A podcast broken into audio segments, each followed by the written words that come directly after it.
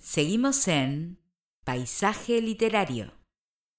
Estamos de regreso e ingresamos en nuestra sección de entrevistas. En esta oportunidad vamos a estar hablando con un amigazo, Jordi Catalán. Lo conocimos el año pasado con su novela Anómala, un personaje enorme, el de Magda, pero enorme por la forma de ser, por lo que pasa, cada una de esas situaciones que va viviendo. Eh, extrema, extrema en muchos sentidos, pero hermosa persona. Ahora acá vamos a encontrarnos con personas de otro talante en su última novela, El símbolo Malin. Tenemos mucho para hablar con él, desde qué fue pasando desde la última vez, un poquito de lo que va sucediendo ahora con su vida, con situaciones y lógicamente la novela. Así que vamos a darle la bienvenida y a charlar un ratito. Bienvenido a Paisaje Literario, Jordi. ¿Cómo va todo por ahí? Muy buenos días por allá, por allá, por Buenos Aires. Es un placer volver a, estar contigo. Estoy muy, muy contento, la verdad. a mí también. Me encanta por el tipo de persona que sos, más allá de las historias y todo. Es como que mm, uno cuando se encuentra con ciertas personas que, bueno, queda la entrevista y después vuelven por la onda, porque siempre hay algo de magia que se da. Me encanta. Bueno, y este es uno de esos casos. Así que, bueno, celebro que así sea. Es recíproco. Lo sabes, lo sabes. Bueno, a ver, ya hace tiempo que te tuvimos, el año pasado, fines de noviembre. ¿Qué anduvo pasando en este tiempo por ahí? Bueno, ya tenía en mente escribir otra, otra novela. Mi, idea principal era el thriller, ¿no? Pero vino la pandemia, nos mandó a todos al carajo y, y me, vino, me vino otra preocupación que era el tema de, la violencia de género, ¿no? La violencia, las relaciones tóxicas y sobre todo preocupado por el futuro de mi pequeña, ¿no? Que ya creo que antes no me preocupaba, ¿no? Socialmente, pero ahora siendo papá creo que hay cosas que me dan miedo, ¿no? Que es el futuro de mi hija, ¿no? Con quién se va a relacionar, eh, qué clase de educación estamos dando y, quería dejarle un, pequeño homenaje a mi hija, ¿no? Porque yo, yo me moriré, pero el libro se quedará, ¿no? y va dedicado a ella. Me encanta, me encanta. Sí, ahora vamos a ir hablando de eso porque hay varias cosas para resaltar en muchos sentidos. ¿Y qué pasó con la música? ¿Qué anduvo pasando?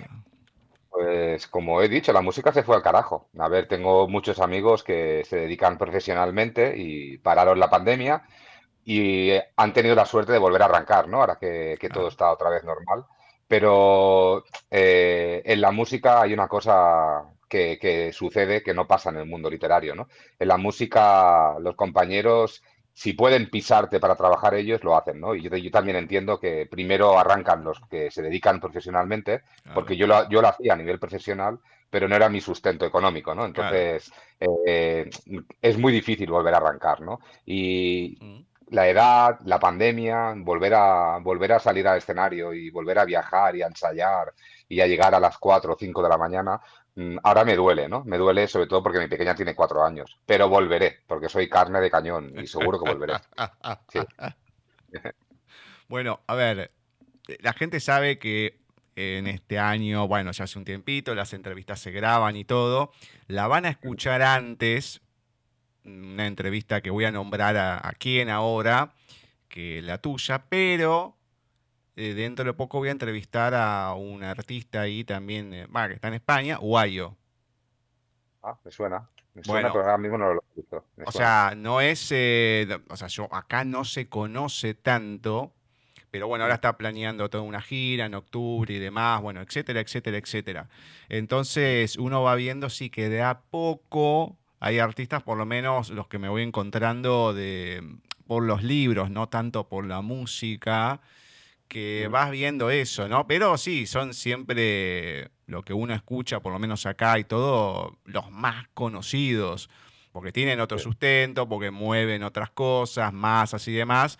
Pero bueno, el tema también que se pueden mantener en cierta manera por todo el tema de las redes que son escuchados, bueno, no creo que pasen a premios económicos. Lógicamente, los que están un poquito más abajo sí son los que la pasan un poquito más complicada, ¿no? En todo este ámbito que fue pasando. Y, a ver, en general a lo largo de toda la vida, pero es como que se fue complicando un poco más, a pesar que existen las redes y todo. Sí. Sí, se ha complicado todo. Yo creo que hay sectores que, que, lo están sufriendo mucho, ¿no? Yo me dedico a la reforma y construcción, que es lo que me genera el sustento económico, y aquí hemos tenido suerte. Yo creo que es una especie de equilibrio y de compensación por la crisis económica que nos comimos en el 2009, 2010, que esa sí que fue dura, ¿no? Pero esta crisis sanitaria, al menos en mi sector, no, todo lo contrario, ha ido, ha ido en auge, ¿no? Y también ha dado más tiempo para la introspección, para poder encerrarte en casa y para mi otro oficio de escritor me ha ido, me ha ido muy bien. Y a mucha gente le ha ido genial y el sector literario ha crecido, ¿no? Se venden más libros, hay más escritores, o sea que yo creo que al final eh, Dios lo equilibra todo, ¿no? Sí, a veces, a veces también tengo mis ciertas dudas, pero bueno. No bueno, he dicho, Dios, pero eh, mi Dios, ¿eh? No, no voy a entrar en... Sí, no sé, qué sé yo, pero bueno. Ay, Dios mío. Bueno, la entrevista anterior habíamos hablado un poquito de La Rosa de Alfetti, Anómala, que fue el libro que había leído, y ahora volvemos con personajes particulares en el símbolo Malin. Entonces, ¿cómo surge esta historia y de qué trata el símbolo Malin? Bueno, la primera, la primera premisa era que tenía que trabajar el tema de las relaciones tóxicas. Mm. creo que estamos, creo que lo hablé contigo, lo hablé contigo a finalizar la entrevista, que ya tenía el proyecto en mente, ¿no? ese tipo de personas que están a tu lado y te absorben la energía y lo único que, hacen es achicarte para poder, para poder crecer ellos, ¿no? Y esto pasa en amistades, esto pasa en relaciones de pareja, esto pasa en relaciones de trabajo, ¿no? Y, quería, quería trabajar este tema porque a todos nos puede pasar, ¿no? Que, que un amigo o una pareja nos, nos quiera joder un poco la vida. Y, el tema de, las relaciones tóxicas y, la, y el maltrato me preocupaba por lo que te comentaba, ¿no? Por el tema de, del futuro que, va a tener mi hija. Que me da igual el género que elija ella, ¿no? Que sea feliz, que me da igual si es hetero, si es homosexual, si es no binaria, porque ahora hay infinidad de es, horrible, ¿no? Lo, que hay, ¿no? Pero bueno, allá la libertad de cada uno. Pero sobre todo el respeto y la educación, ¿no? Creo que, es importante cómo educamos a nuestros hijos, porque al final los, los, hijos no nacen psicópatas, ni sociópatas, ni tóxicos, ¿no? Eso se acaban haciendo por culpa de la sociedad, por culpa de, pero sobre todo del trabajo que tenemos los papás, ¿no? Es que mm, todo va a momentos en la vida y depende de ese momento en qué lugar te encuentre es para el lado que te vas a ir. O cuando estaba en el secundario, a ver, yo siempre tuve claro, porque no me gustaba ni la droga, ni la bebida, ni el em, cigarrillo, nada. O sea, puedo tomar algo, voy a una fiesta, qué sé yo, pero no tomar hasta pasarme de rosca y todo, no me, no me divierte. Entonces, en un momento que lo he contado acá en alguna que otra oportunidad, estábamos por ir al viaje de egresados ya en el secundario, quinto año, y hubo una situación que, eh, no sé si era el aula nuestra, no sé cómo fue, la cuestión que tuvimos que ir a un aula auxiliar, que como eran muy chiquitas, tuvimos que ir a las dos que había.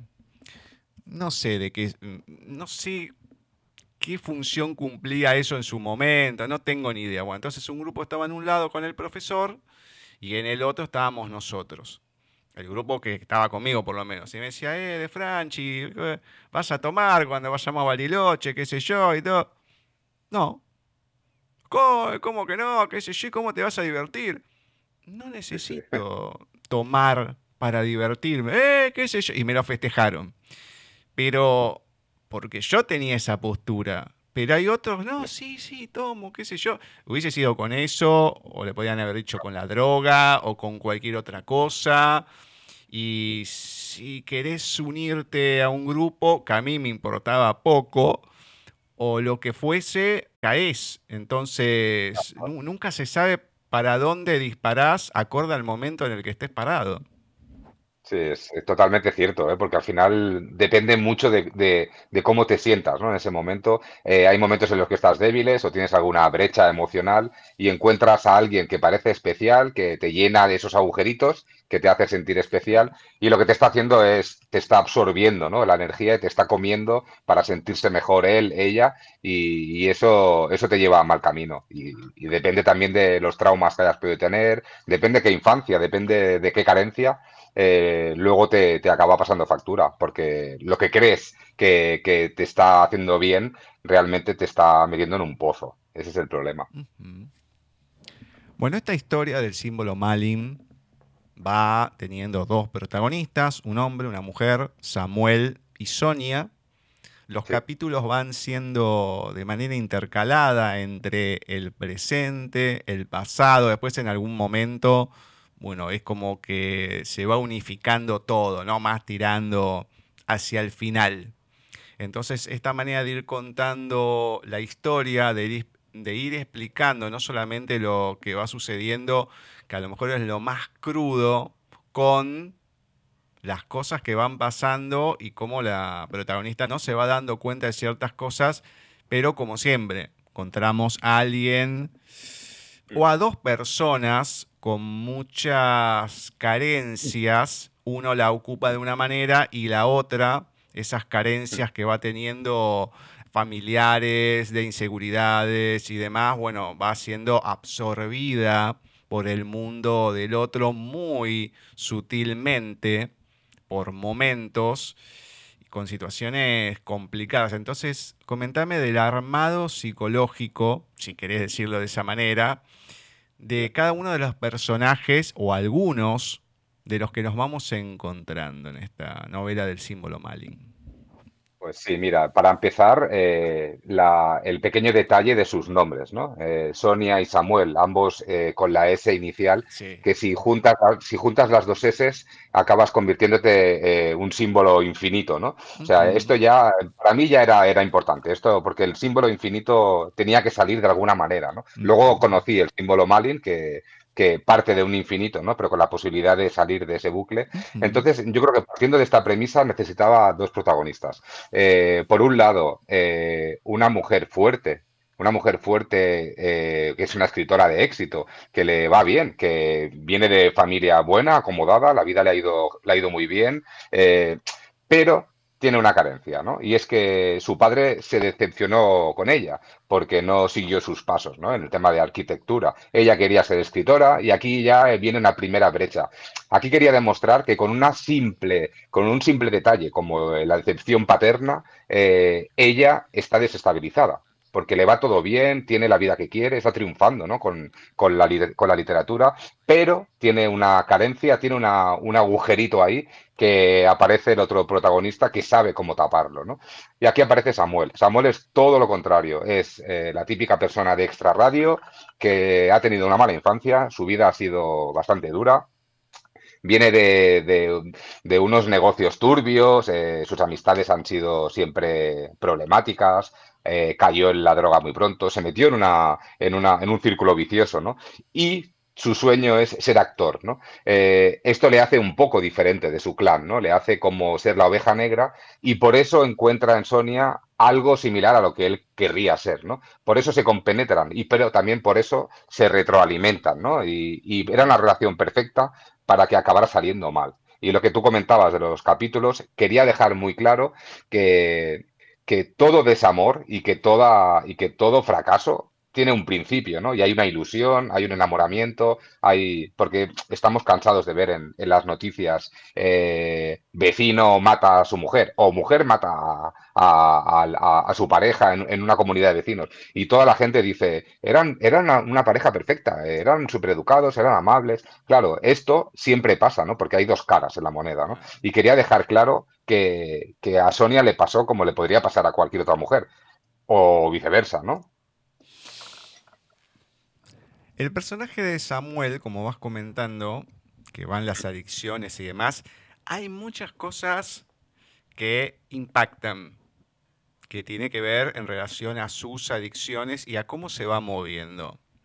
Cuando fuiste escribiendo la historia de este personaje, ¿cómo lo fuiste haciendo? Porque uno lo primero que puede pensar es, mmm, este en qué debe andar y demás, este muchacho, ¿cómo sabe esto? ¿Cómo sabe aquello? Pero bueno, sabemos que todo libro no es autobiográfico y tiene una, una investigación y muchas veces lo que tiene es el entorno de lo que uno va viendo, a pesar que no esté metido en eso. Entonces, ¿cómo fuiste armándolo, escribiendo, describiendo lo que se va viendo en el libro con Samuel y lo que va haciendo su entorno? Bueno, yo, siempre trabajo la psicología de, los protagonistas con, la herramienta del enneagrama, ¿no? El enneagrama nos da o nos clasifica en, nueve tipos de personalidades y para mí Samuel tendría que ser una persona manipuladora, tendría que ser una persona mentirosa, esas personas que cuando, cuando pisan no crece la hierba, ¿no? Que es una expresión que decimos mm. por aquí, ¿no? Sí, sí, eh, como ese tipo de personaje, sí, ese, ese personaje te lo encuentras en todos los sitios. Yo en mi vida me he encontrado mucho Samuel hombres y Samuel mujer, ¿no? O sea, me he encontrado ese tipo de personas que, son muy agradables de entrada, ¿no? Que, saben cómo, cómo ser el rey de la fiesta, que saben cómo caer bien, que saben, que saben manipularlo todo, ¿no? Y van haciendo su, su tela de araña, ¿no? Y te van enmarañando de tal manera que cuando no te das cuando te das cuenta es demasiado tarde, ¿no? O sea que al final no, no es biográfico, no, no he conocido a Samuel, ¿no? Ni tampoco me hubiera gustado conocerlo. Pero sí que he conocido personas que tenían rasgos de Samuel. Entonces ha sido como una especie de batidora y me di cuenta pronto que, los sociópatas manipuladores ¿no? y este tipo de personas tóxicas tienen todos las mismas categorías. Todos mienten, todos manipulan y todos eh, intentan pisarte para poder sentirse mejor. ¿no? Y ahí teníamos a Samuel. Ahora no me acuerdo si fue en una entrevista que salió el tema, porque no fue en un libro aunque se hablaba, el tema de, bueno, todo cómo fue cambiando los 80 ahí en España. Siempre digo lo mismo, 10 años después que se murió Franco, más o menos, porque creo que había todavía un temor acá también con todo lo que fue la dictadura militar y demás. Pero el tema de cómo empezó a ir, o fue acá, ahora no me acuerdo, con el tema de la heroína, todos esos jóvenes que venían de un proceso complicado y se metieron como la novedad, porque antes capaz que no existía de la misma manera, y todos los destrozos y los estragos que causó a partir de ese momento. Después a lo mejor se niveló un poco más, pero el tema de la droga cuando se va abriendo un poco el mundo y las cosas, si bien siempre existió, es como que fue tomando cada vez más camino. Acá más terreno en realidad. Acá, eh, desde hace varios años, de todos los lugares que fueron corriendo la gente, eh, no sé, Colombia, Bolivia, Perú, así, es como que se sintieron cómodos en Argentina, en una convivencia muy simbiótica con la política, y hoy en día cada vez se ve cómo van tomando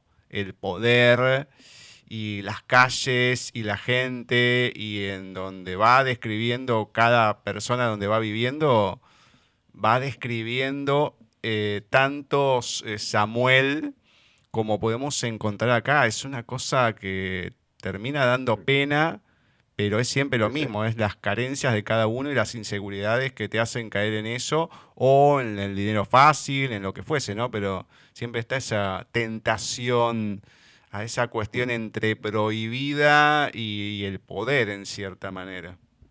Sí, y aquí si te, das cuenta en la, en la historia, lo planteo de, de, dos, de dos maneras muy adversas, ¿no? Está la, el sacrificio, el trabajo constante que tiene Sonia para poder triunfar y eh, la parte más, más fácil, ¿no? Del dinero fácil, la droga, eh, los trapicheos, el, el, colaborismo, el, colegueo este, este malo, las mentiras, la manipulación. Y, y, los dos van a lo mismo, pero de los dos, el que, la que realmente está triunfando es ella, ¿no? Y él a eso le corroe por dentro porque piensa, ¿por qué yo no? Qué he hecho mal yo, ¿no? Porque le, tiene, tiene muchas carencias. No han, no, no, no han sabido educarle, ¿no? Con unos, con unos pilares básicos, ¿no? Y por eso son tan diferentes, pero por eso se complementan. Bueno, también está todo el tema de su familia, más allá que no tuvo una buena infancia, pero también el trabajo duro con el padre, el hermano, trabajando en el desguace, eh, más allá de bueno, lo que pasa con la madre y demás, y a partir de un momento, como parece ser que se lo, se lo vienen a, mm, ¿cómo decir? No digo tomar una revancha, pero es como que hay entidades que lo empiezan a atormentar a Samuel. Como diciendo, ah, sí, tal y tal cosa, ahora vas a hacer, vas a ver cómo te lo hacemos pagar. Sí, claro, porque la culpa, la culpa va por, va por dentro. Y aquí entra el famoso ente, ¿no? Que yo quería que, quería que el ente fuera el tercer protagonista, ¿no? Que cobrara importancia. Que esa culpa, ese tormento, eh, estuviera presente en la vida de Samuel, ¿no? Desde que comete lo que, lo que inicia la novela, ¿no? Que es la violación a su, a su novia, ¿no? O sea, desde este punto la culpa le, persigue y se transforma en un ente paranormal que lo va a atormentar el resto del camino. Exacto. Voy a leer un pequeño fragmento que muestra un poco entre Samuel y otro personaje importante que a lo mejor no parece mucho, pero es fundamental para la historia, que es el carnicero, que es el que maneja toda la droga. Samuel era un candidato perfecto para él. Se movía constantemente por toda la zona y tenía un don de gentes que se apreciaba en la lejanía. El carnicero lo conocía desde pequeño y vio en él la lealtad necesaria para que se uniera al clan, cuando fuera un adulto en el que poder confiar. Y por último, sabía que era el hijo predilecto de la Mari, y en el fondo sentía compasión por él, por tener que vivir con el desgraciado de su padre, el mismo desgraciado que se había llevado a su amada. Entonces, acá el rencor de mucha gente, porque hay mucho rencor de, no digo de todos los personajes, pero de muchos, de la mitad más o menos. Entonces, esta cuestión de rencor también es un ¿cómo decir? Un, conductor para lograr ciertas cosas o para poner de excusa para hacer ciertas cosas. Sí, yo lo veo, el rencor lo veo como motor, como el hilo conductor de, estas personas. Tienen, siempre están con la envidia, siempre están con alguna herida, o sea, siempre están, llevan un cartel de que todo es muy bonito, que somos muy agradables, pero a la que los conoces un poco te das cuenta de que, de que les falta algo, ¿no? Y están, están heridos y, les da igual el daño que vayan a hacer, porque si quieren conseguir algo lo van a conseguir. Pero es muy importante, como dices. Bien visto. En el libro, en esta novela, vamos viendo que, más allá de todas las situaciones, hay dos jergas que se diferencian de lo que pasa, bueno, del español y todo, que son los gitanos, la jerga argentina, y de esta última se desprende, que es una parte muy importante en la vida de Sonia, precisamente la relación con ella y Laura Meyer, no solamente que es el apodo de su libro, sino la historia de la misma Laura que impulsa a Sonia al estrellato. Pero el ir metiendo también la jerga de cada uno de, de estos colectivos, vamos a decir, ¿no? Los gitanos y los argentinos en sí. ¿Por qué meterlos? Bueno, antes de nada, la, la puntuación, ¿no? La, eh, gitanos por un lado y argentinos por otro. ¿eh? O sea, no, es que haya elegido argentinos y gitanos como, como tipo de etnias, ¿no? O sea, el argentino el argentino porque lo llevo, lo llevo muy arraigado, ¿no? Tengo familia allá, familia política, y la onda, ya te lo dije, ¿no? La onda que tengo con vosotros eh, me parece de un nivel, o sea, conozco a, mucho, a muchos sudamericanos, pero mi onda que tengo los argentinos, eh, tanto a nivel amigos, familiares, eh, incluso con vos, ¿no? Que, siempre que hemos hablado hay química. y esta química nace nace por, por, por, la manera que tenéis que, de, ser, que a mí me gusta, ¿no? Entonces, el tema argentino era, aparte, era un, un pequeño homenaje a los míos y también era un, un, reto, ¿no? El poder colocar personajes argentinos con sus jergas y sus con su día a día para ver si era todo lo verídico que podía, que podía ser, ¿no? Porque no he estado en Argentina aún y no,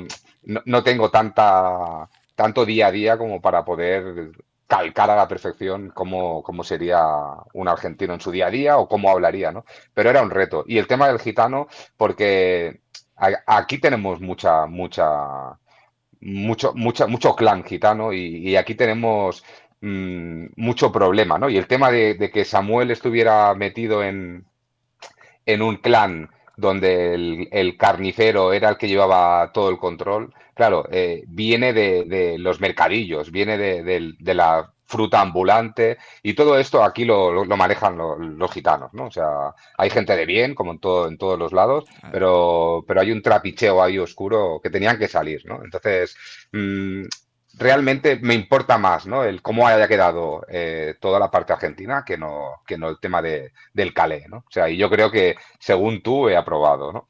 No, no, no, no, está. Voy a leer una partecita ahora que es de las primeras que aparecen y le digo a la gente que si no quiere escuchar algunas cosas subidas de tono, bueno, que pasen dos, tres, cuatro minutos, cualquier cosa de la entrevista, por las dudas, por la sensibilidad. Lo voy a decir así como lo dijo un actor de doblaje hace un tiempo atrás, porque va a haber palabras antisonantes, que me encanta esa manera de decirlo, ¿no? Porque acá diríamos puteadas, pero palabras antisonantes queda un poco mejor para este espacio, aunque ya lo dije, pero no importa. Así que tengan cuidado con esta parte, que es Me mato, es uno de los mejores que hay. ¿Por qué se casa con esas boludas si no la ama? Se enfadó Laura, haciéndose hueco a codazos entre los cojines de su cama. Por venganza, Laura, contestó Sonia con tono misterioso, mientras sostenía en sus manos una vieja novela Laura se había emperrado que le leyera algún libro que tenía por casa y al final Sonia aceptó con la condición de poder ser ella quien lo eligiera. El ganador fue un ejemplar de Cumbres Borrascosas, una de sus novelas preferidas. Yo a ese tipo le daba una piña en la jeta, se enfurruñó Laura. ¿Qué mierda de historia es esa, gallega? No me llames así, Laurita. Laurita, la concha de tu madre, se enrabió riéndose con debilidad. Laura odiaba que le dijeran así. Ya había cumplido la mayoría de edad y a pesar de estar atada a una cama, en su interior se sentía como una mujer adulta e independiente. No, no hay cosas, además que hay que entonarlas. Hay que entonarlas porque hay puteadas que son maravillosas. Vamos a ir encontrando varias, pero es raro encontrar a un argentino y tener que disociarlo de las puteadas. Es, es, muy raro. Acá no lo suelo hacer porque estamos en un programa literario. Pero acá me desato porque me da la novela para hacerlo. Así que en ese sentido te lo agradezco. Ay, porque me libero, no te das una idea cómo. Y me alegra que lo leas tú porque al darle, al darle ese enfoque me gusta más, me gusta incluso más, ¿no? no, no, además que no es lo mismo decir, no, la que la así bien remarcándolo, no, es hermoso. Claro, imagínate, ¿no? Una niña enferma en una cama ortopédica, enfadada, en plena adolescencia, en plena evolución de, de hormonas, como debería ser, ¿no? O sea, aquí cualquier adolescente te contestaría mal, ¿no? Pues imagínate. ella, Laura, le sale con la concha de tu madre. O sea, y, lo, del, gallega me, me, gusta mucho porque aquí cuando hablamos con, por el chat, ¿no? Con, los familiares que tenemos en Buenos Aires, siempre están con el gallego, ¿no? y me hace gracia, ¿no? Porque es que nos llaman gallegos a todos, ¿no? y estamos a mil kilómetros de Galicia, pero aún así somos gallegos, ¿no? No me, no me jodas, gallego, ¿sabes? Gallego. Y eso lo quería poner porque es que eso ha sido parte de mi día a día. Es que es así cuando este muchacho de Sevilla, Salvador Ortiz Serradilla, que vino a Argentina por el libre, después se quedó cuatro años. Yo nunca fui de decirle a los españoles gallegos porque no me gusta, salvo que tengas ese apodo, ni siquiera si sos de Galicia, ¿no? yo te digo por el nombre. Pero hay otro de los pibes que le decía, Dice, pero si. la primera vez era esa. Digo, gallego sí, yo no, no soy de Galicia. Claro, no lo entendían. Una mujer fina, que es la, esposa de un gran amigo, José Ángel Gañabad, que son de Galicia, que allá estuvo viviendo mucho tiempo en Venezuela, de chica y demás, y me contaba. Lo que pasa que, más allá de, de todas las conquistas que hubo y demás, pero a partir de un momento, la gran inmigración que hubo en primer caso acá en Argentina fue de Galicia y era toda gente que bajaba de la montaña, toda gente bruta.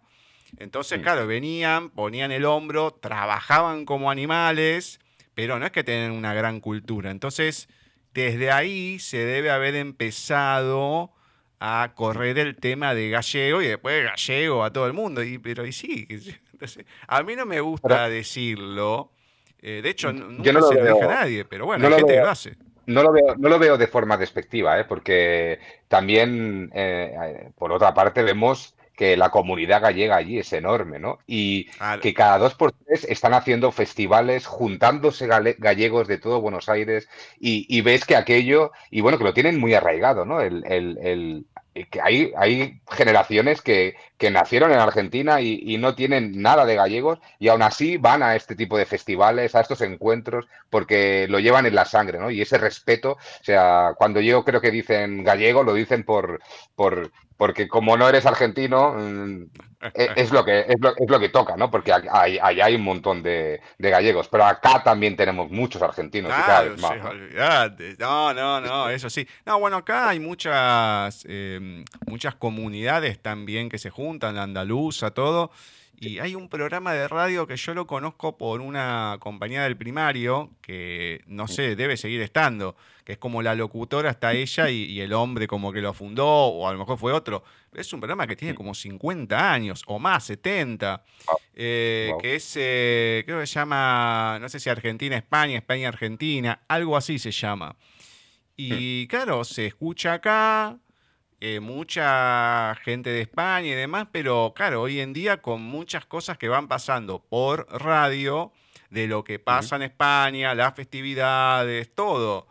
Y decís, bueno, o sea, si se hace es porque hay una comunidad grande y la gran mayoría de los que estamos acá descendemos de españoles o italianos. Entonces, es indudable que lo, tenemos encima. Pero bueno, cosas de, la Argentina que a veces es incomprensible para otras personas que no están por acá.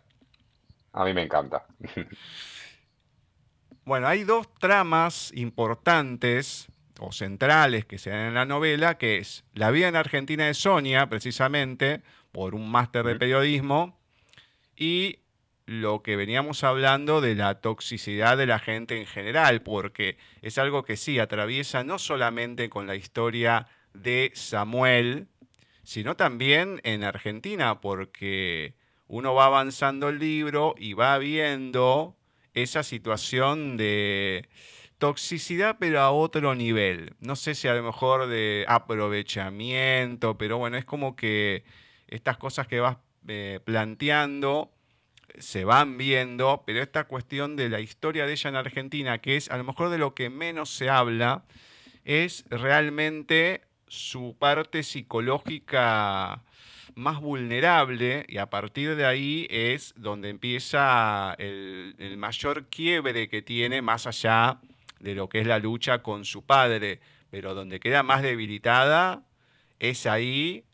Y bueno, también reflejar esta cuestión eh, que yo lo quiero reflejar, que mucha gente, a pesar de todo lo que pasa, viene a estudiar a la Argentina y uno sabe que la universidad es cara en todos lados y acá tener una universidad pública que tiene un cierto prestigio, más allá de todos los quilombos que tenemos, bueno, también es importante porque se puede abrir eh, a esto, ¿no? Es una parte chiquita de la novela, pero no por eso menos importante en la vida de ella y para entender realmente esa debilidad que va teniendo desde lo emocional y que encima, con dos personajes hermosos que van apareciendo, como Belén y Maribel, que son las amigas que hacen una dupla, pero increíble, una exuberante, medio mojigata, la otra con un desparpajo hermoso, y este reencuentro que tienen luego de publicar su libro, que encima ya tenía libros publicados, pero bueno, cuando pega ese salto, y este reencuentro y ese apoyo que puede tener por suerte en ciertos momentos, aunque en toda relación tóxica lo que se trata de lograr es que esas relaciones dejen de existir también. es, que lo has, hecho el resumen perfecto, ¿no? Yo, una de las críticas que me han, que me han hecho aquí ha sido que faltaba un poco de esa trama de Argentina porque ha gustado mucho, ¿no? Incluso me han dicho, ¿te has planteado hacer la novela eh, lo más parecido a ti, ¿no? Independientemente de la trama, ¿no? Porque, porque la historia, la historia generaba interés, ¿no? Y estaba siempre en el hilo, ¿no? Lo que pasó en Argentina, lo que pasó en Buenos Aires, siempre estaba ahí, ¿no? Y luego sí que se explica, ¿no? Hay un capítulo dedicado a la, a la historia, pero creo que sí que lo hubiera podido dedicar un poco más.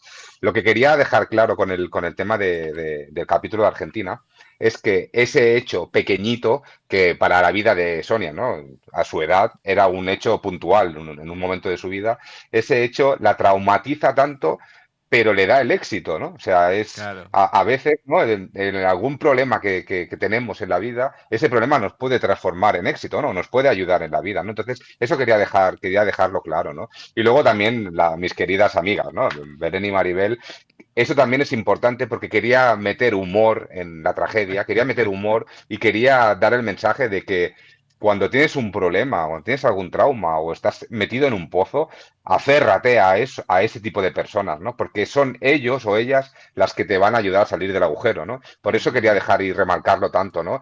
Sobre, sobre exagerar el, la relación, ¿no? De, una, una, amiga muy, muy perfecta, muy, muy mojigata, ¿no? Como dices, y la otra alocada, ¿no? Este equilibrio, ¿no? En, el que Sonia se encuentra equilibrada, ¿no? Esto era importante para, para la historia. A mí me gustaría encontrar una Maribel, te digo. ¿eh? Sí, sí, sí. Y a mí. Y a mí. Y a mí, y a mí también, claro, claro.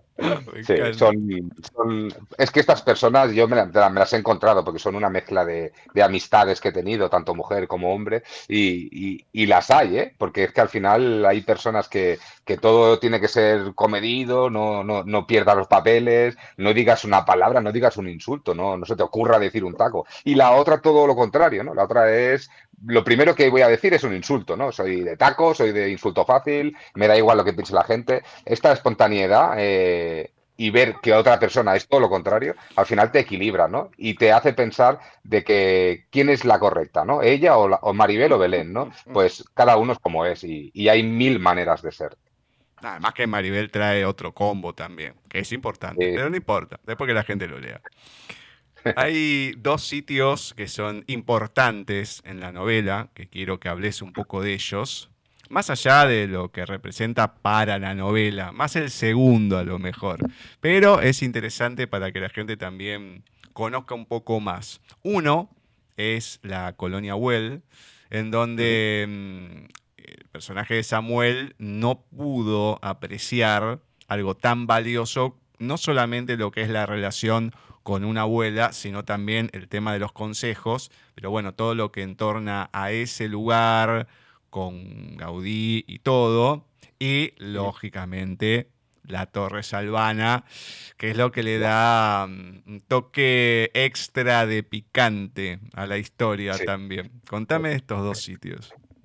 Bueno, mira, eh, antes de empezar, eh, te, voy a decir una, gran verdad, ¿no? No hay día que, yo pase por allí, por la autovía que va paralela a la colonia Güell y vea majestuosa la Torre Salvana y no se me erice la piel, porque es un lugar, es un lugar tétrico, es un lugar tétrico que ya está cerrado, ¿no? Ya no se puede visitar, lo puedes visitar por fuera, pero tiene mucho, mucho misterio. Es uno de los lugares, mm, creo que de Barcelona, en la que más cosas han pasado de nivel paranormal, ¿no? Incluso eh, alguien tan importante en España como Iker Jiménez, ¿no? Que tiene un, el cuarto milenio, que es el gran divulgador de lo, de misterioso y paranormal aquí en España, eh, dedicó varios programas, ¿no? A, a este castillo, ¿no? Eh, yo creo que debería explicar un poco para, para, ubicarlo todo, ¿no? Para la gente que no lo sepa, ¿no? Eh, para empezar, a mí, Tony Gaudí me parece un, un, arquitecto maravilloso que nos ha dejado un legado increíble, ¿no? En, en Cataluña y, y, en parte del territorio. Eh, su obra es, es que es, es magnífica, ¿no? Es, eh, da igual, ¿eh? la Sagrada Familia, la, el Parque Güell, la Colonia Güell, logra que te quedes embobado. Te guste o no te guste la arquitectura, cuando estás frente a un edificio que hizo o encargó este hombre, te deja anodalado, yo creo que esa es la palabra, ¿no? Te deja hipnotizado.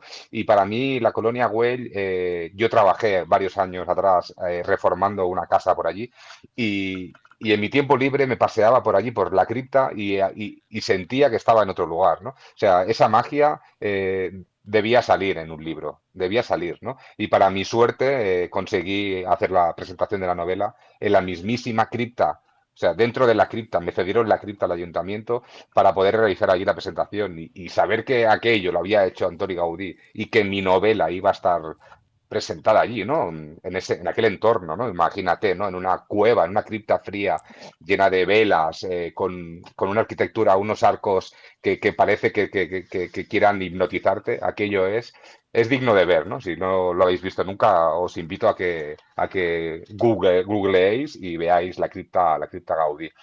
Pues justo esta colonia se construye eh, porque en Barcelona nace una guerra, que fue la guerra, la guerra de los siete días, fue una, una semana trágica, que la gente se, se, se rebeló, ¿no?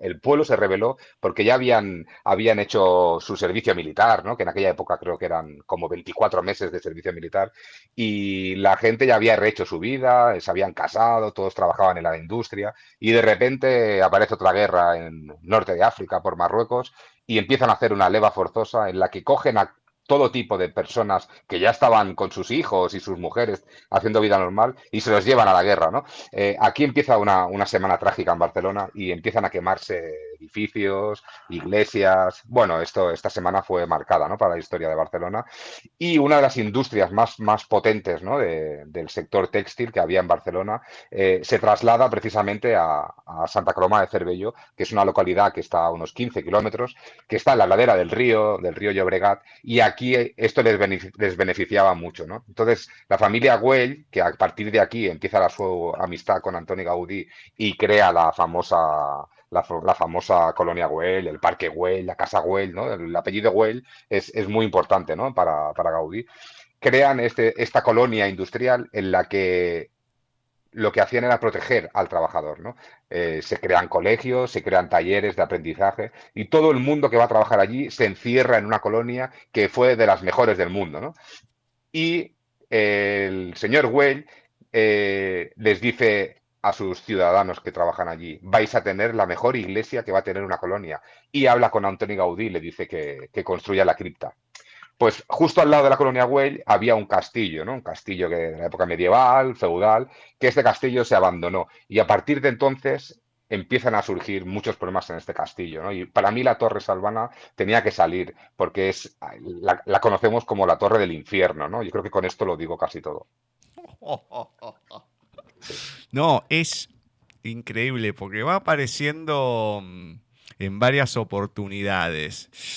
Ay, sí, la verdad que te va dando escalofríos. Quien haya pasado alguna situación similar, yo me anoto en eso porque me ha pasado no tan así, bueno, podés tomar una cierta magnitud. Eh, los que no, bueno, podés descreer, qué sé yo, pero eh, hay lugares que sí, son son complicados, a veces por circunstancias, a veces por el lugar mismo, por la energía, por lo que sea. Pero que hay lugares medio complicados, los hay. Así que, bueno, qué sé yo. Está bueno. perdona que te haga un apunte, Gustavo. Hay un momento, ¿no? Que, que Samuel recuerda una vivencia de cuando eran niños, adolescentes, ¿no? Que van al... Esto es real, ¿no? Porque yo tengo amigos que viven por la zona y, y todos tienen su historieta, ¿no? De, de, de, la Torre Salvana, de haber ido, de haber intentado pasar la noche. Y es cierto que nadie conseguía pasar la noche dentro, ¿no? Porque algún ser o un ente, o llámalo como quieras, los acababa echando, los acababa echando de malas maneras, ¿no? O sea, habían gritos, había una nube que les envolvía, había como una fuerza que te, te obligaba a salir de la casa. Todo esto no es una invención, todo esto ha corrido generación tras generación y, aún tengo amistades eh, que, me lo han contado, ¿no? Que de pequeños les sucedió cosas allí dentro. Además que si ese lugar sigue existiendo y nunca intentaron hacer otra cosa, por algo es también.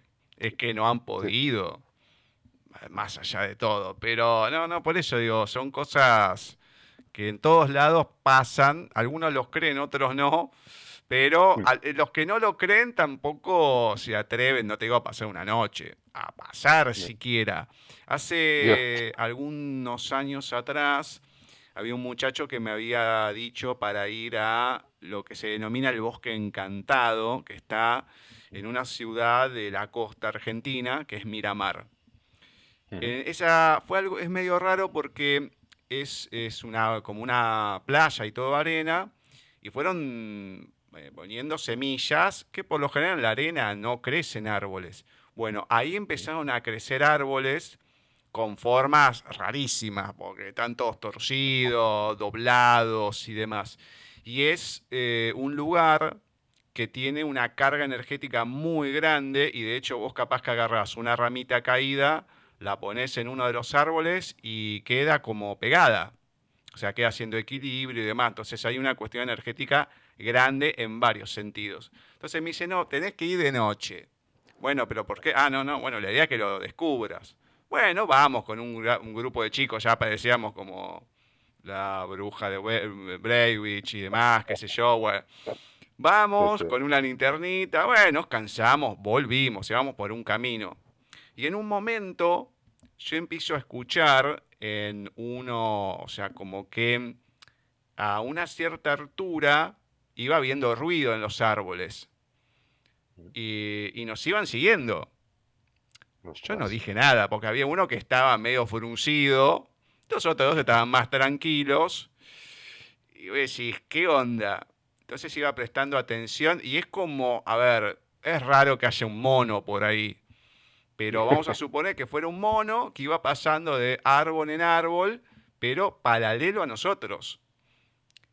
Y yo llego a decir que estoy escuchando eso, que presten atención y lleguen a ver algo, yo sin ver, y ahí me van a dejar solo, olvídate, no digo nada, sigo caminando como el mejor y sigo prestando atención. Y nos fue acompañando hasta que salimos del bosque, porque hicimos bastante trayecto hasta que nos cansamos.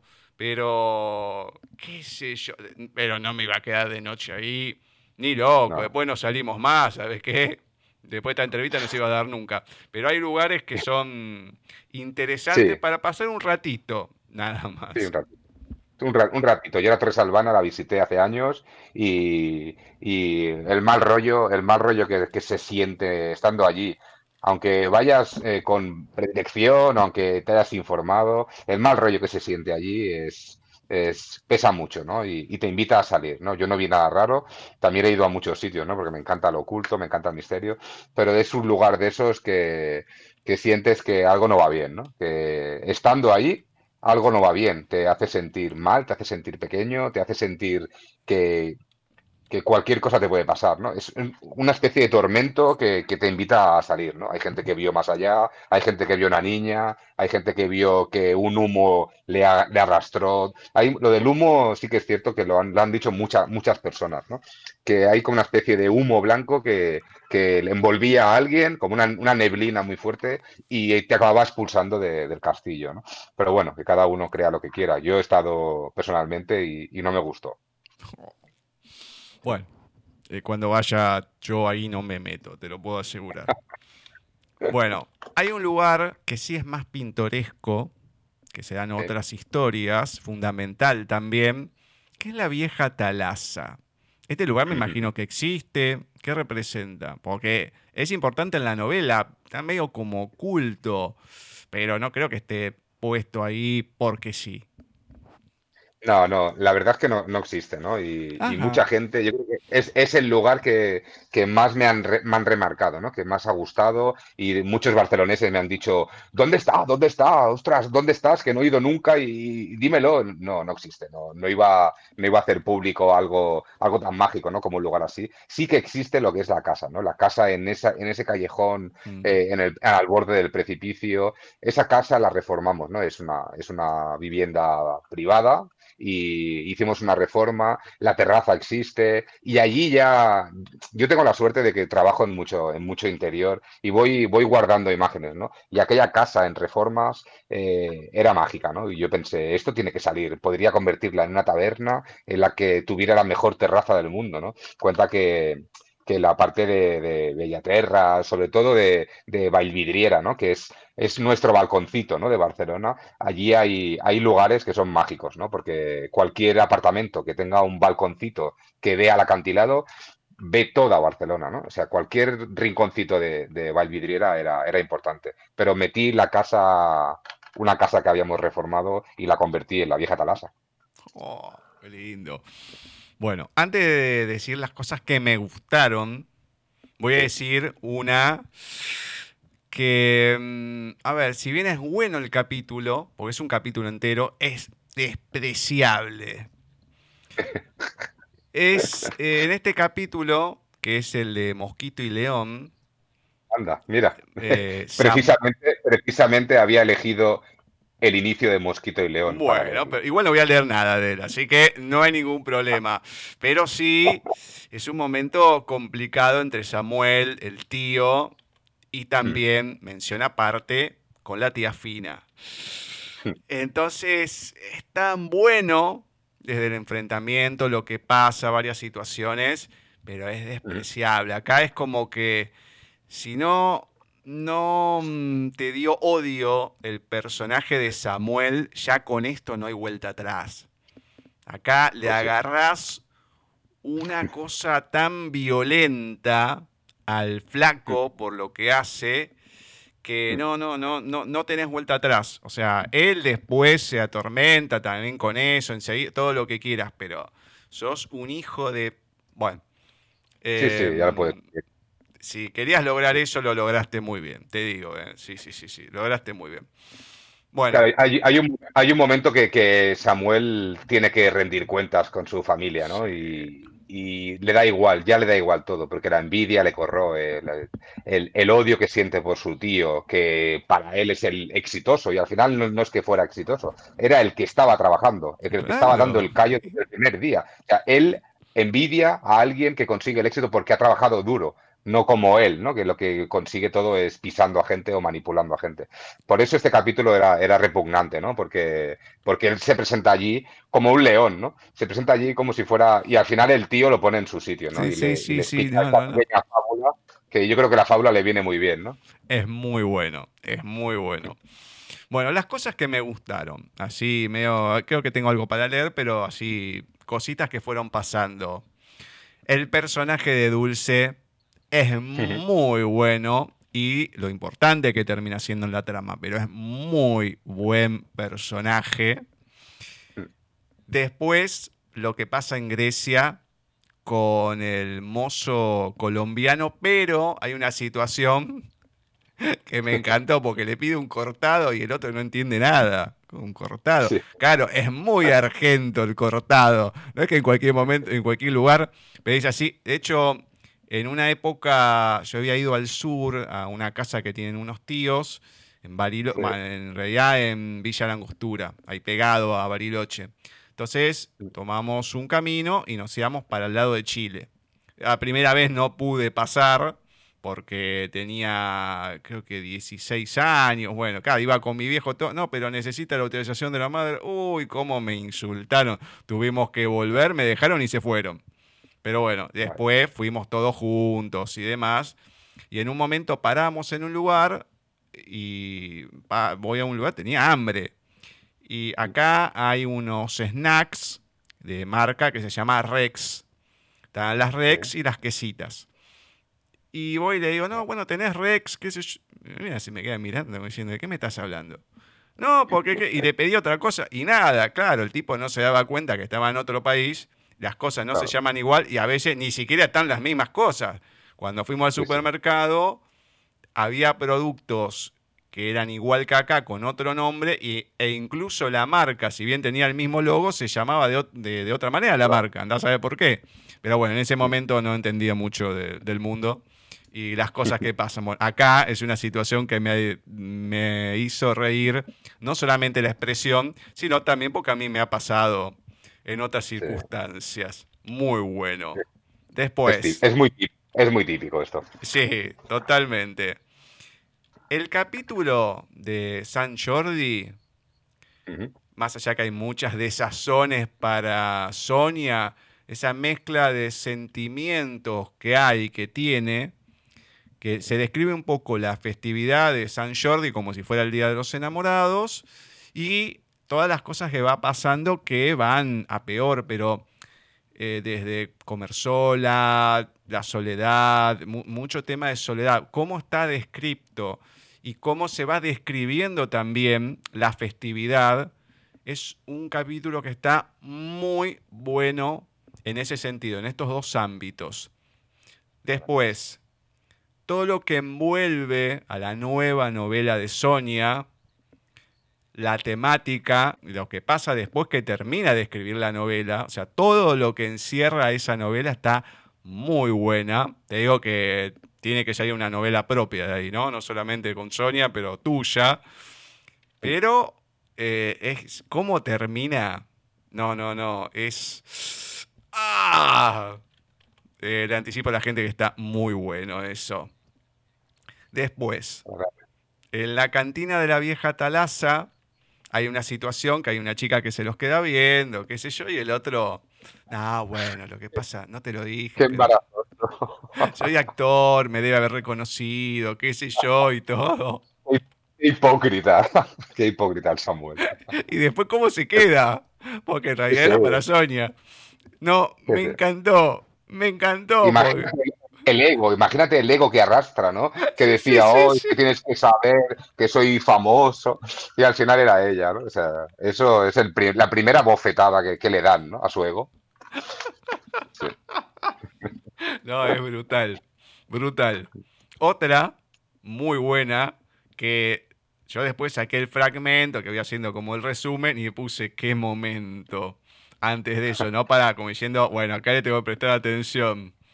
Es una reunión, Samuel sale a fumar algo y hay una pequeña cabaña de madera donde se mete para que la gente no lo vea que va a fumar marihuana o a cocaína y demás. Lo que pasa ahí, lo que ve, ¡ay, qué momento! Muy bueno. Bueno, ahí, ahí, ahí capta al primo, ¿no? Al querido primo de Sonia. Claro, Ahí- no, no, no, pero por eso, qué momento. Pero está muy bueno. Después, Y bueno, el Samuel, perdona, Samuel le- lo apoda como primaveras. Sí, primaveras sí, sí, sí. Es, de- es despectivo hacia, hacia el género homosexual, ¿no? Y, pero aún así él lo acepta, ¿no? Lo acepta porque ve a alguien gracioso, ¿no? Sí, también que lo puede llevar para su terreno, ¿no? Es un personaje también que tiene su importancia.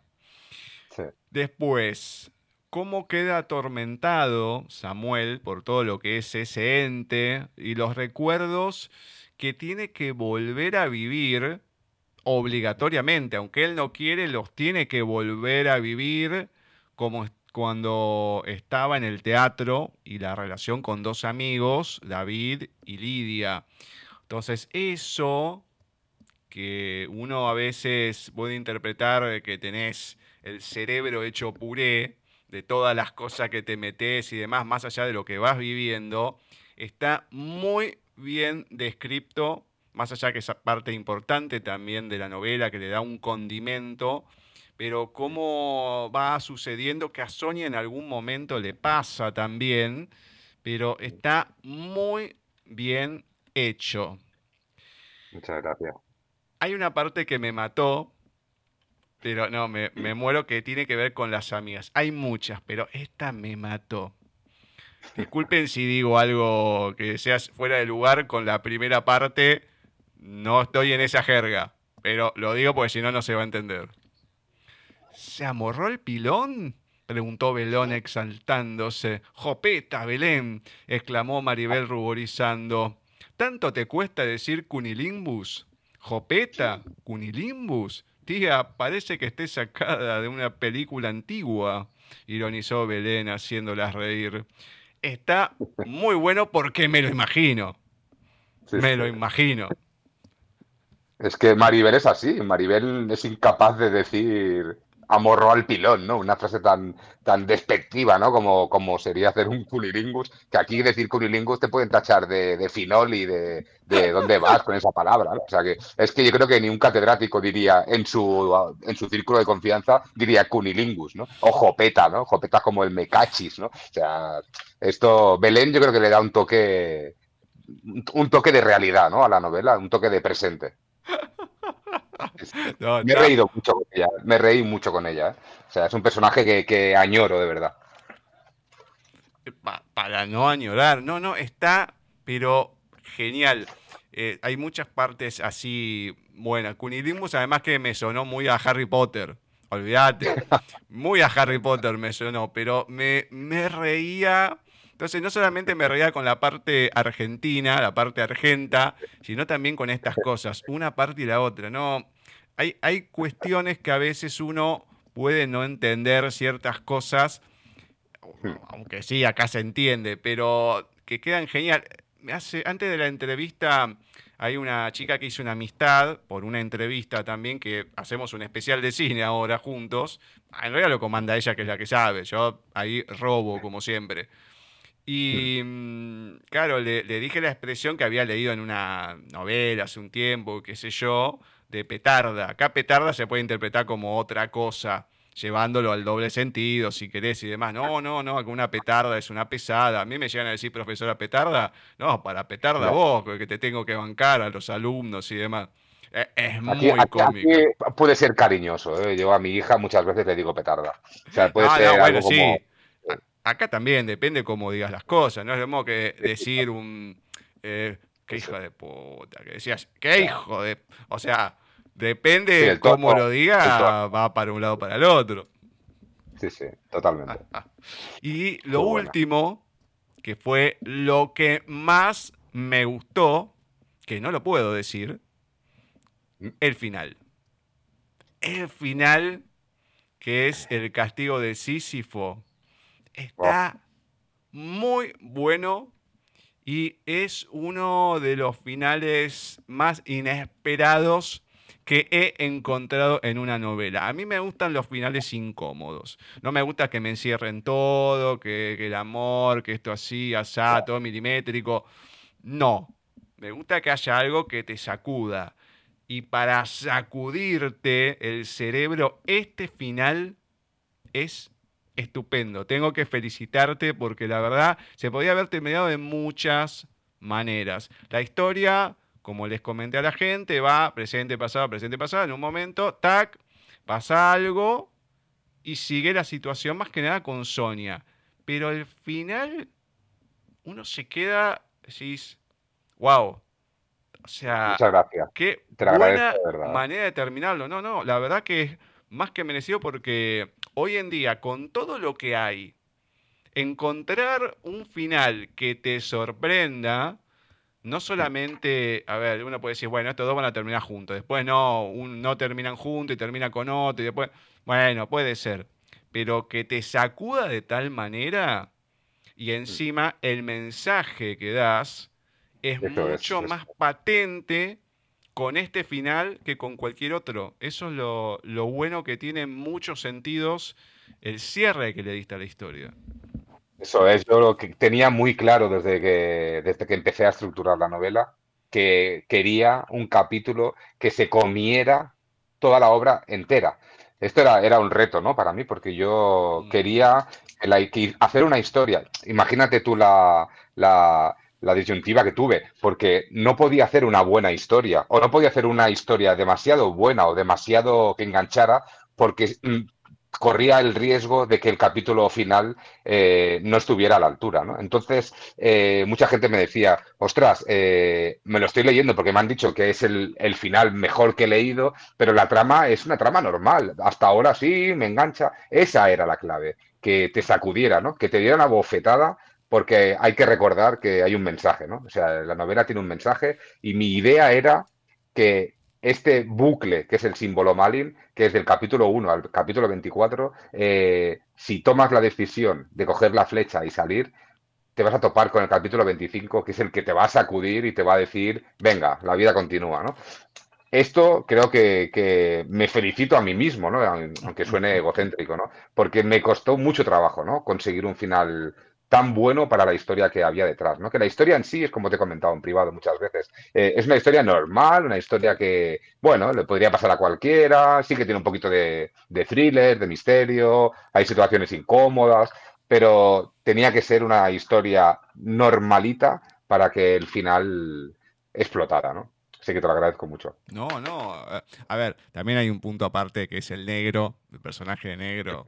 Olvídate, es, es estupendo también, más en un momento cuando la apuntan con el arma, cómo empieza, ay, cómo empieza a insultar también es muy bueno, pero eh, le, sale, le, sale, su, alma gitana. Sí, no olvídate, no, es, es estupendo, es estupendo la reacción, todo, pero además que encima en un momento pasa algo que Samuel va manejando y se encuentra de frente. ¡Ay! Y cómo se frunce todo. Eso está muy bueno. Pero no, es sin duda el final se lleva todo, te deja muy claro todo lo que querés expresar.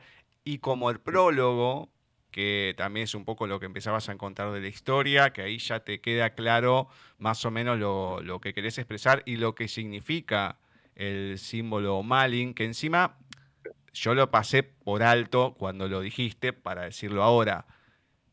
Que vos empezaste con la novela, tenías la trama, todo, y después encontraste lo del símbolo Malin. ¿Cómo fue eso?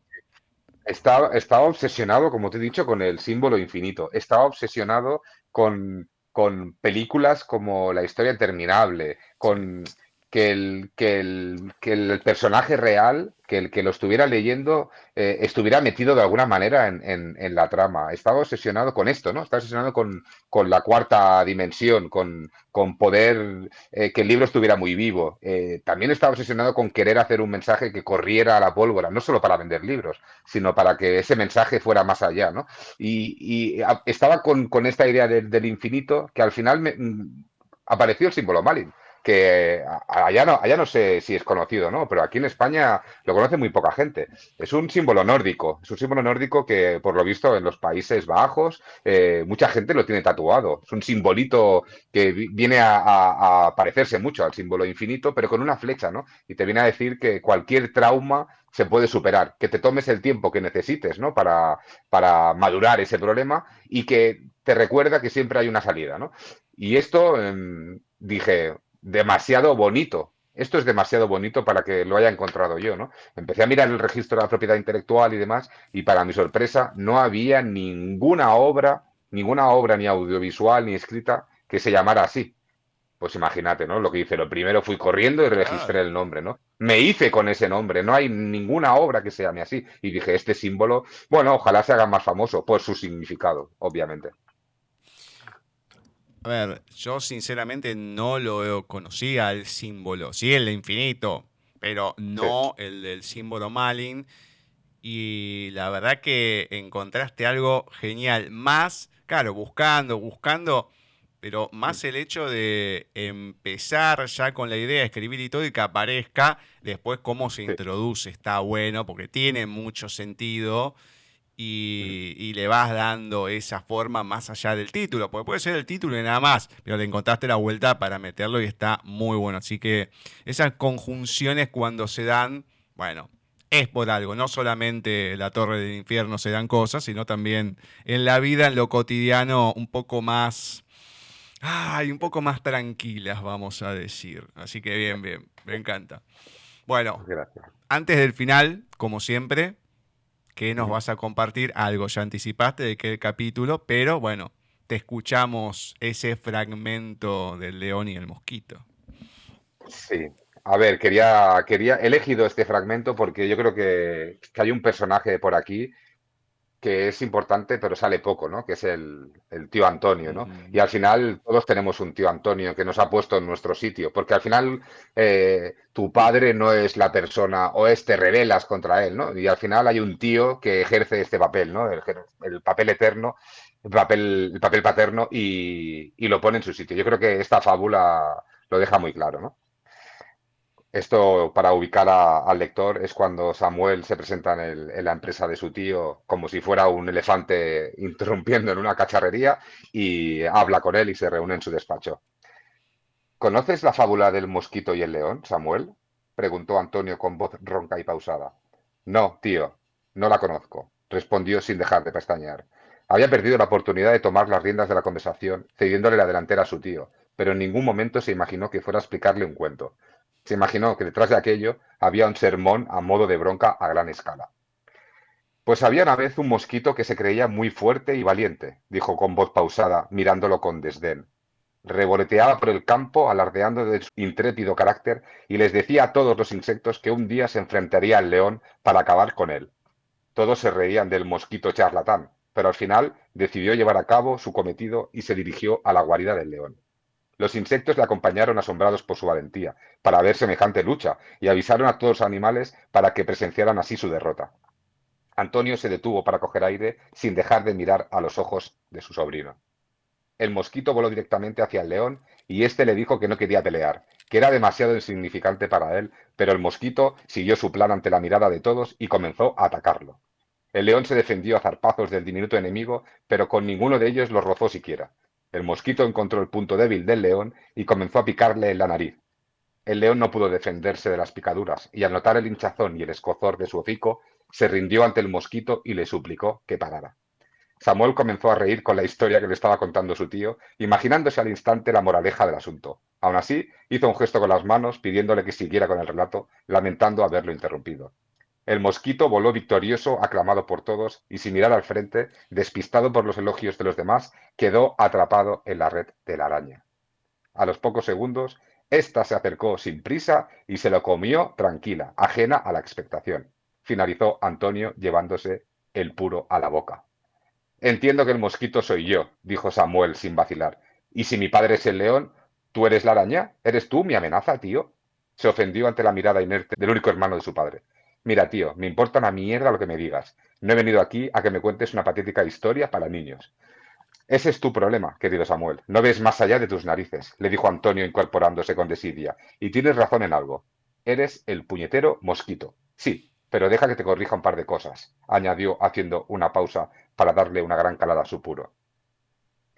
Ni yo soy la araña, ni tu padre es el león, en absoluto. El león es la vida misma, y la araña es la muerte.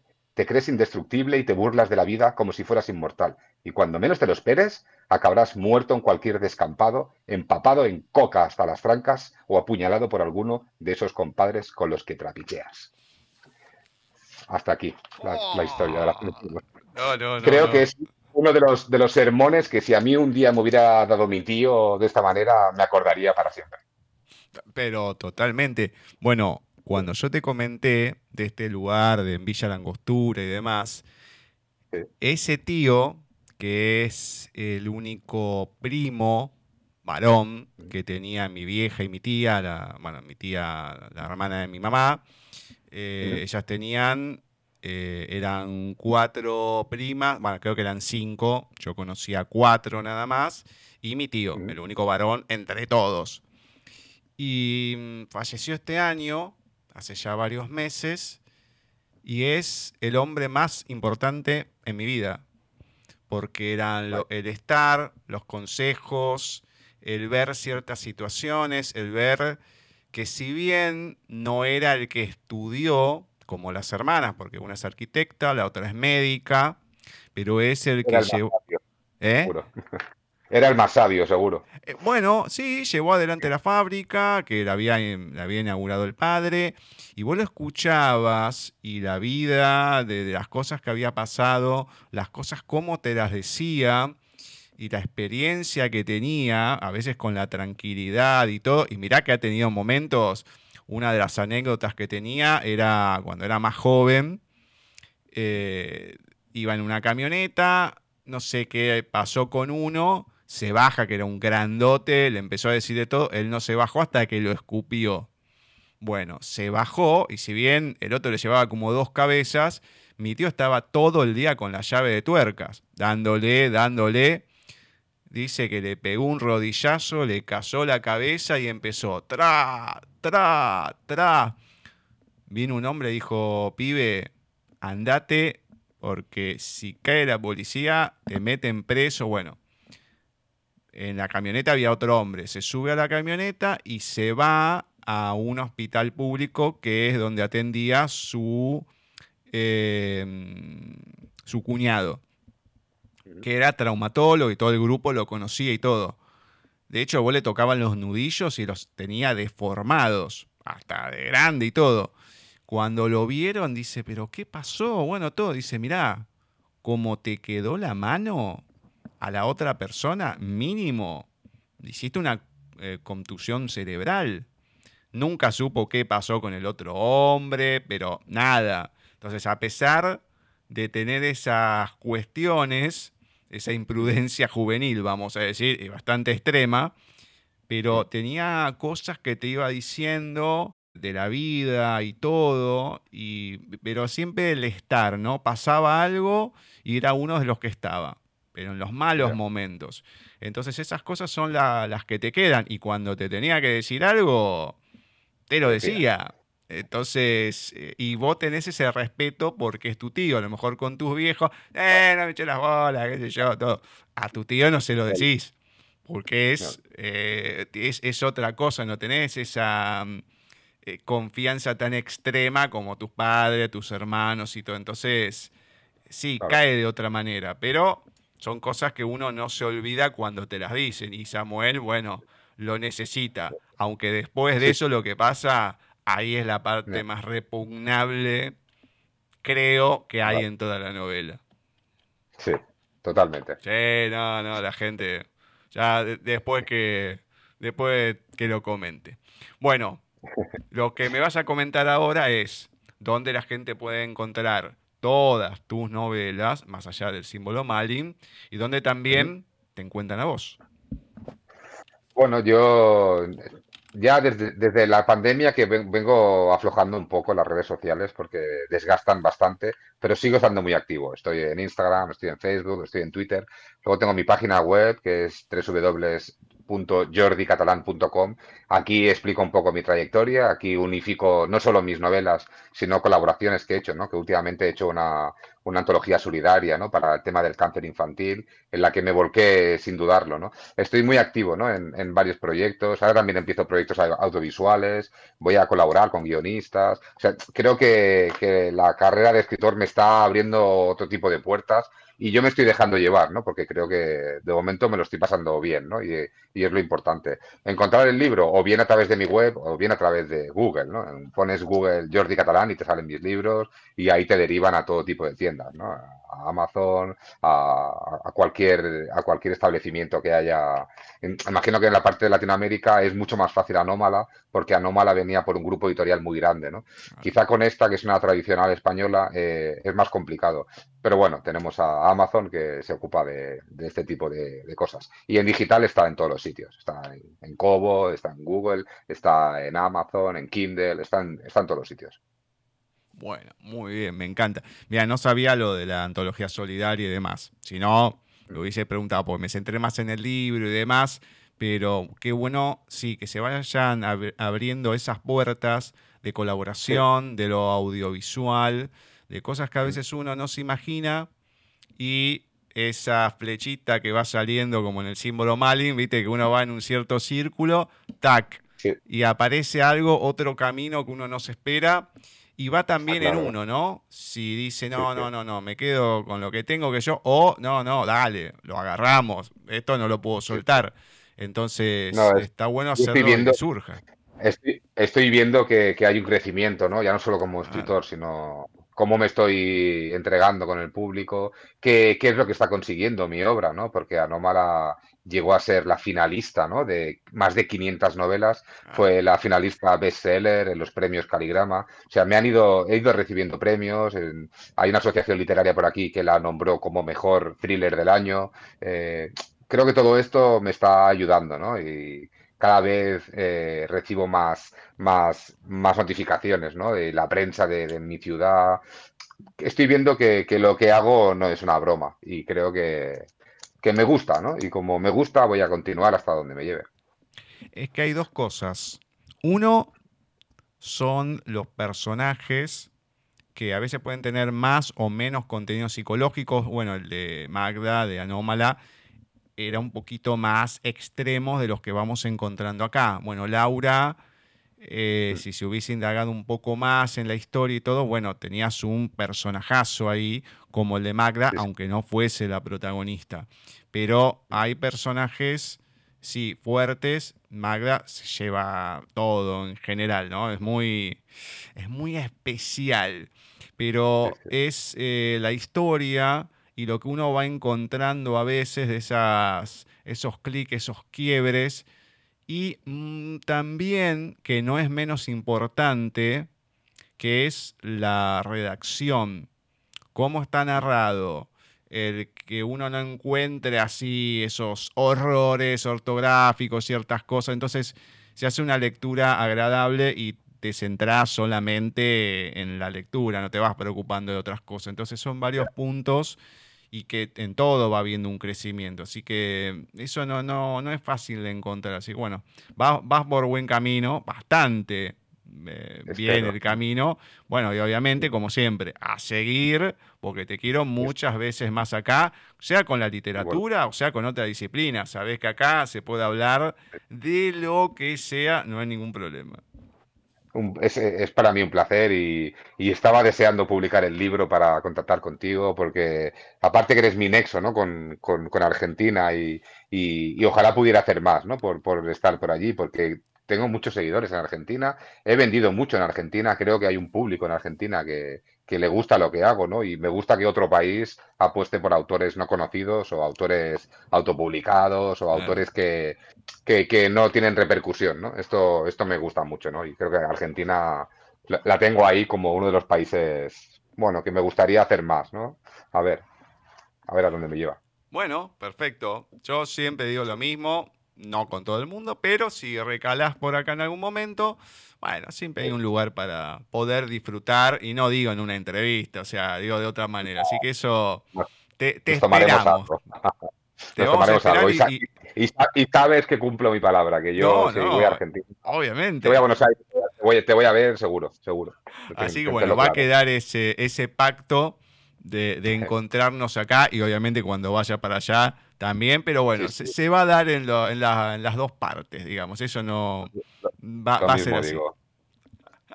Bueno, Jordi, cuídate mucho, un gran, un gran placer como siempre, un gustazo y bueno, y será hasta cualquier momento que aparezca algo para volver a tenerte acá. Pues te mando un abrazo, un, un súper saludo a tus seguidores y, que os vaya, que os vaya lindo, que os vaya lindo y seguid, seguid como sois. Un abrazote. Abrazo Chao. Chao, chao. Chao. Así ha pasado por nuestra sección de entrevistas en paisaje literario Jordi Catalán, que nos estuvo presentando su última novela, El símbolo Malin. Muchas, pero muchas cosas podemos sacar de esta enorme novela, porque el final es cierto, arrasa con todo, pero hay muchos metamensajes que uno va encontrando en la historia, en los personajes, que los vamos haciendo carne a cada uno de ellos por lo que va pasando, por cómo son, por ese gran final, pero todas las situaciones son algo increíble. Los lugares, cada sitio que va describiendo, el significado que tienen, historias, microhistorias, bueno, hay mucho, mucho, la verdad, una novela que es para disfrutar y mucho. Así que muchas, muchas gracias Jordi por contactarnos ya en su momento con Anómala. Bueno, ahora volverte a tener es un enorme placer. Esperemos que haya mucho, pero mucho, pero mucho más.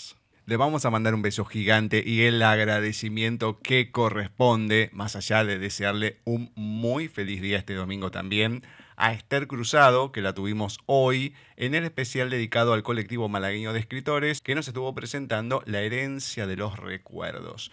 Muy linda novela y mucho más en esta fecha porque era la bisabuela, la abuela, su madre, aunque se cuenta muy poco, y ella, o sea, todas mujeres y madres perfecto para este día. A Ceci, a Flavia, a Vani también le mandamos un beso gigante a todas. La semana que viene vamos a estar con otro cine desde la distancia. Esperemos que se pueda armar.